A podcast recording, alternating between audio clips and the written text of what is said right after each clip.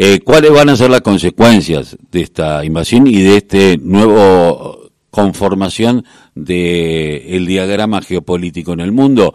Para eso estamos en comunicación eh, con, el, eh, con Crivelli, quien es miembro del CESO y además profesor de la UBA y economista. Crivelli, buenos días, ¿cómo te va? Carlos Tafanel te saluda.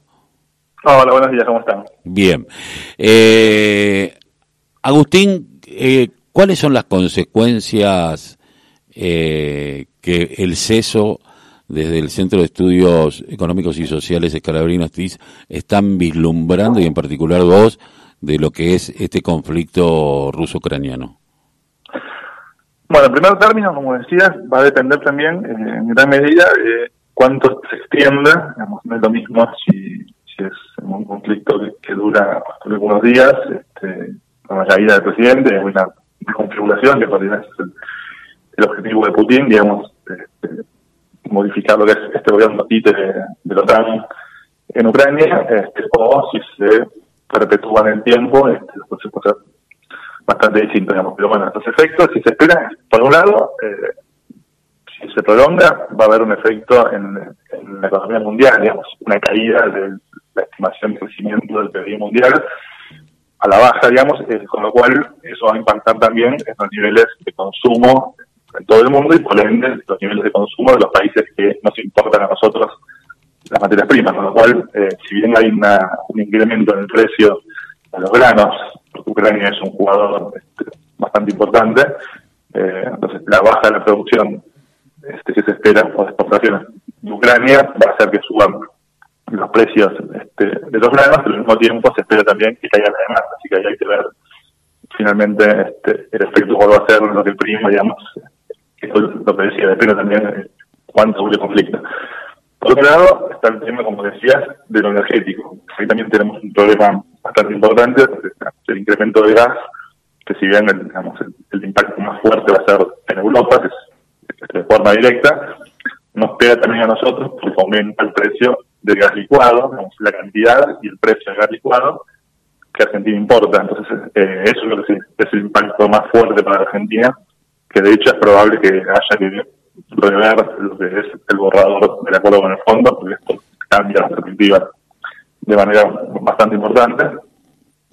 Y por otro lado, lo que tenemos también al mismo tiempo es eh, un impacto en el dólar. O sea, se espera también lo que se llama volar hacia, hacia la calidad, digamos, lo que es el, efecto cuando hay un, una crisis de lo financiero, una guerra, lo que sea, ante la incertidumbre, eh, los fondos este, de inversión más grandes eh, empiezan a desprenderse de los papeles, los bonos, que consideran más riesgosas y se tornan más este, más conservadores, digamos, de las inversiones y se van hacia el, lo que consideran las inversiones con menos riesgos, donde está el oro, por ejemplo, pero también está el dólar y los bonos de Estados Unidos.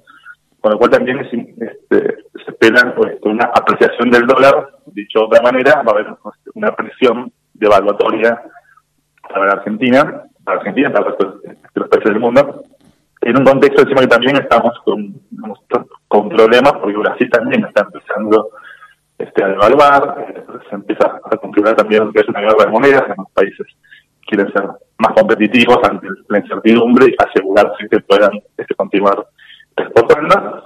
Y otro factor que no está ligado a la guerra, pero digamos, que también está en el mismo plano, que es que en marzo Estados Unidos, la Fed, el Banco Central de Estados Unidos, tiene este, pensado hacer una suba de tasa, lo, lo cual también nos va a impactar a nosotros. Entonces, es todo un escenario con mucha incertidumbre, pero sin duda me parece que las hipótesis que se usaron para el acuerdo con el fondo eh, están cada vez más lejos, digamos, que es más probable que se lo ocurra en el mundo.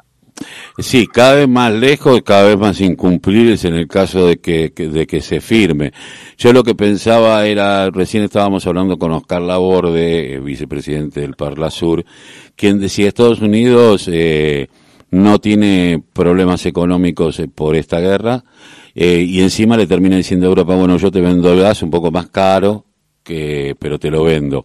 ¿Vos crees que Estados Unidos va a condicionar a la Argentina? En el caso que esto dure poco y que podamos volver a importar el gas y, y la relación eh, comercial con Rusia eh, va a ser uno de los temas que se ponga en la mesa de Estados Unidos. Estados Unidos eh, es probable que lo haga, pero de una forma más solapada. No creo que abiertamente, eh, usando el Fondo Monetario, imponga ese tipo de condiciones, pero sí es probable, digamos, que este off the record este, se está hablando de esos temas, que, digamos, que hagan un toma de daca esperando que la Argentina muestre este, posiciones más alineadas con Estados Unidos como, como una forma de, obtener el apoyo dentro del fondo. No me parece que lo vaya a hacer este, de forma explícita, pero sin duda que juega, digamos, eso.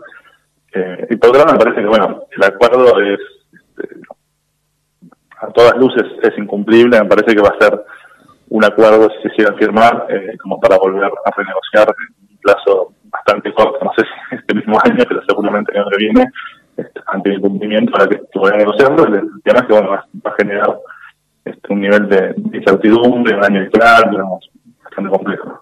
Sí, y un FMI que pierde al tercer deudor, que porque hoy Ucrania no sé si eh, está en posibilidad de pagar su deuda externa, que había eh, vuelto a tomar crédito una vez que había eh, saldado sus cuentas con, con el Fondo Monetario. Pero yo me preguntaba, eh, ¿cuánto tiempo vos crees que Brasil está devaluando, que la devaluación eh, se empiece a ver aquí en la Argentina, más allá de que tenemos un peso devaluado por tener de por sí una economía monetaria y esto devalúa el peso día a día, ¿no? En la realidad, los pesos no valen. Bueno, eso va a depender, por eso digo, en, concreto va a depender de lo que se pueda negociar con el Fondo Monetario y cuántas este, divisas eh, se envían en el corto plazo, como para que el Banco Central tenga algún tipo de respaldo para sostener el tipo de cambio oficial.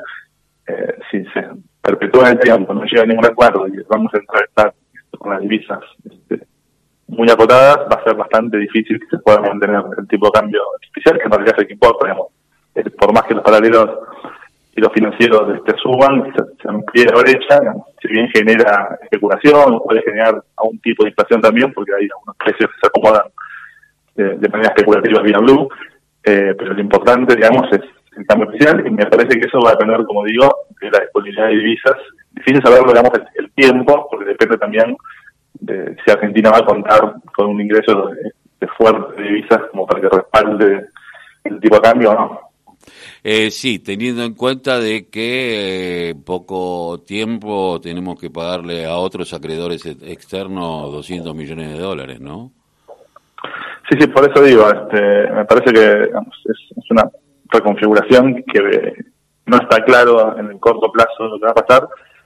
Sí me parece que eh, no hay mucho tiempo, digamos, las próximas semanas eh, vamos a tener, una definición. Es probable que ahora se esté renegociando ese borrador que se dio a conocer y me imagino que, dentro de una semana a lo sumo habrá novedades y, se enviará este Congreso. Eh, Agustín, te agradezco mucho que hayas pasado por aquí, por la voz y grito que les cacha el silencio en la radio de la Unión Nacional de Clubes de Barrio. Te mando un abrazo. No, ustedes, muchas gracias. Un abrazo. Un abrazo. Estábamos hablando con Agustín Crivelli, quien es economista, profesor de la UBA y además miembro del CESO.